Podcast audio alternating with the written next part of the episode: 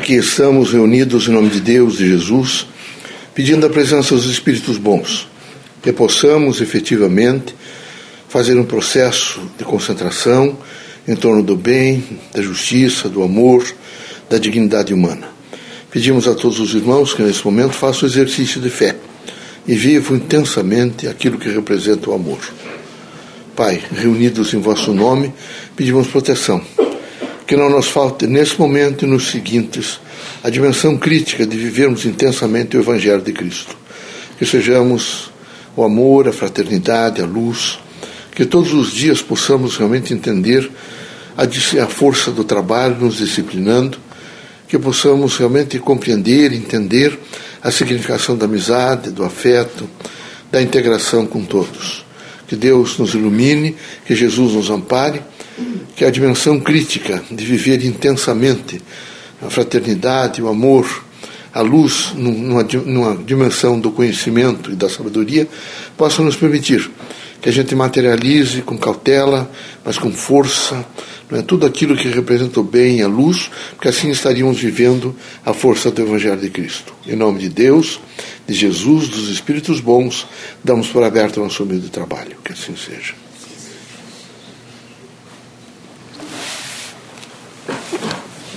Que a paz e a luz de Jesus baixe até vós. Que as forças que emanam da sabedoria divina do Pai recaiam até o vosso espírito, penetre em vosso coração e brilhe sempre no vosso lar. Eucádio José Correia, boa noite. Que católicos, protestantes, espíritas e religiosos em geral, que o homem possa compreender a quadra, por exemplo, que está vivendo na Terra em face desse infortúnio que é o materialismo. Veja os irmãos, é guerra, frentes de guerra, mortes, atentados nos centros urbanos, desilusões intensas, enfim, todas as coisas que nesse momento eh, não estão em, contra, estão em contradição, portanto, destruindo a dignidade humana. Era preciso que os religiosos, nesse momento, entendessem a significação do Criador em si, a imanência do Criador no sentido da vida. É fundamental que os irmãos estejam aptos a uma compreensão do amor e da fraternidade. Preciso os irmãos todos pensar o Brasil ainda é, uma pátria do é a pátria do Evangelho, o coração do mundo. Tem estado longe de guerras. Mas imagine os irmãos o que tem sido territórios como a Europa.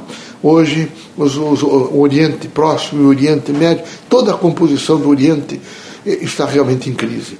Vejam os irmãos, a crise nos centros urbanos em, torno, em torno da proximia de muita gente. Os centros urbanos absolutamente em crise, crise de transporte, crise de vida, crise de desemprego. Mas é evidente que é um processo materialista, em marcha, em marcha destruindo, aviltando o caráter das pessoas, rompendo com o equilíbrio. Isso significa que grande parte da humanidade nesse momento não, tem, não, fez, não faz mais o entendimento no que diz respeito ao Criador. E os irmãos precisam rapidamente voltar-se um pouco mais para aquele que os criou. Todos nós temos o dever de pensar um pouco na significação da vida. E esse um pouco significa bastante. É aquilo que os irmãos devem se perguntar todos os dias. O que representa para mim? O que é mais importante para mim? Como é que eu devo viver nesse momento na diversidade humana? O que é o perdão? O que é a fraternidade? O que é a luz? O que é o amor? E assim os irmãos começarão a compreender melhor todas as vicissitudes da terra. Veja os irmãos a poluição sonora nos centros urbanos. Veja os irmãos a poluição do ar, da terra, Vejo os irmãos nesse momento a, a destruição das florestas.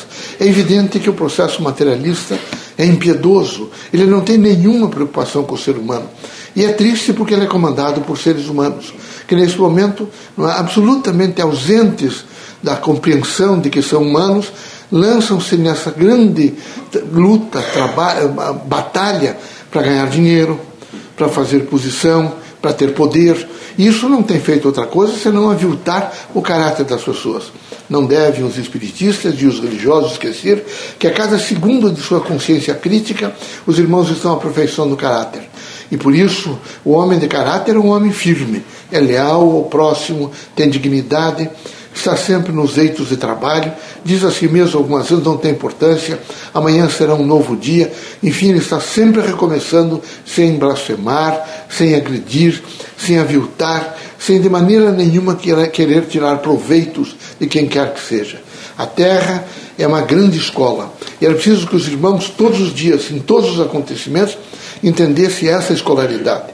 Deus os abençoe, Jesus os ilumine. Permitido pelo Criador, saiam os irmãos desta casa, curado de todos os males, seja de ordem física, moral ou espiritual. Deus abençoe a todos, que os irmãos sejam muito felizes.